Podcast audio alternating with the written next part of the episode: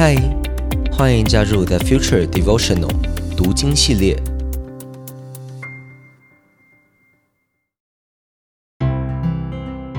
嗨，大家好，我是洪章牧师，很开心跟你一起借着马可福音这卷书，踏上福音的旅程。我所读的经文是当代圣经译本。今天想跟大家分享的经文是在第十一章十五到十八节，我来念给大家听。经文说，他们来到耶路撒冷后，耶稣进入圣殿，赶走了里面做买卖的人，推翻了兑换钱币之人的桌子和卖鸽子之人的凳子，不准人抬着货物穿过圣殿。他教导他们说：“经上不是记载我的殿必称为万民祷告的殿吗？你们竟把它变成了贼窝。”祭司长和律法教师听到耶稣的这番话后，就策划如何杀害耶稣。只是有些怕他，因为百姓都对他的教导感到惊奇。你知道吗？很多人都以为耶稣是因着看到做买卖、看到兑换钱币、看到卖鸽子、抬货物等等这些人突然大怒、翻脸了，就做这些这么大的动作。但是如果我们往前看第十一节的话，第十一节的经文怎么说呢？他说：“耶稣进了耶路撒冷，来到圣殿。”巡视各处。那时天色已晚，耶稣便和十二个门徒出城，前往伯大尼。这一段话就代表了耶稣之前已经在圣殿里看过这一切了，也过了一个晚上。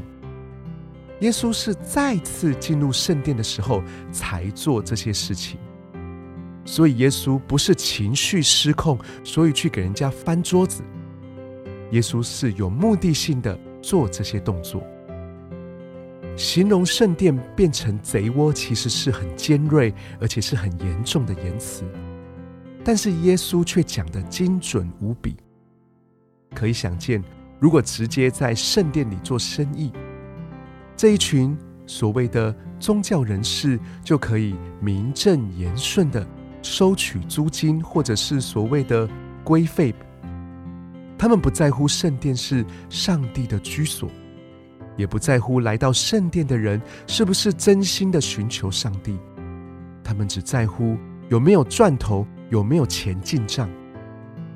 原本圣殿应该是充满上帝的荣耀，原本圣殿应该充满的是悔改的心，应该充满祷告的声音。但是如今。这些东西却荡然无存了，只剩下商人，只剩下利益交换。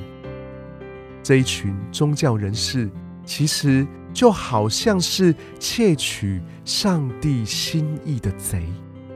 所以耶稣说，这些人把上帝的殿当成贼窝的意思就是这样。你知道吗？耶稣做这么吸引眼球的大动作。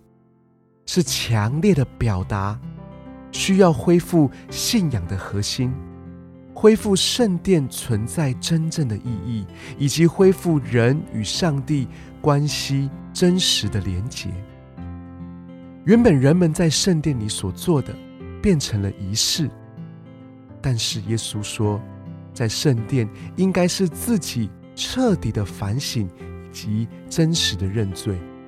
并且再次的回到我们是天父儿女的位分，但是没想到，在当时的圣殿却只剩下仪式，却只剩下交易，没有真实的悔改，没有真实的渴望，没有真实的与神面对面。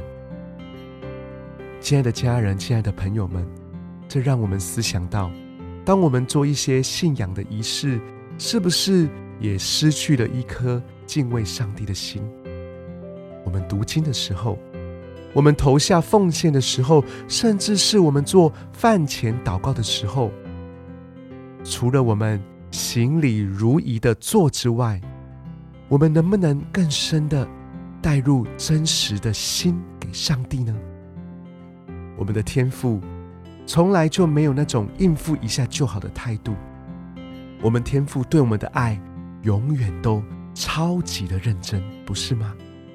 阿门。让我们一起来祷告。亲爱的主耶稣，我向你承认，有的时候我会在仪式的里面迷失自我，有的时候我自己也没有带出真实的心来朝向你，我没有真实的渴望自己能够与你面对面。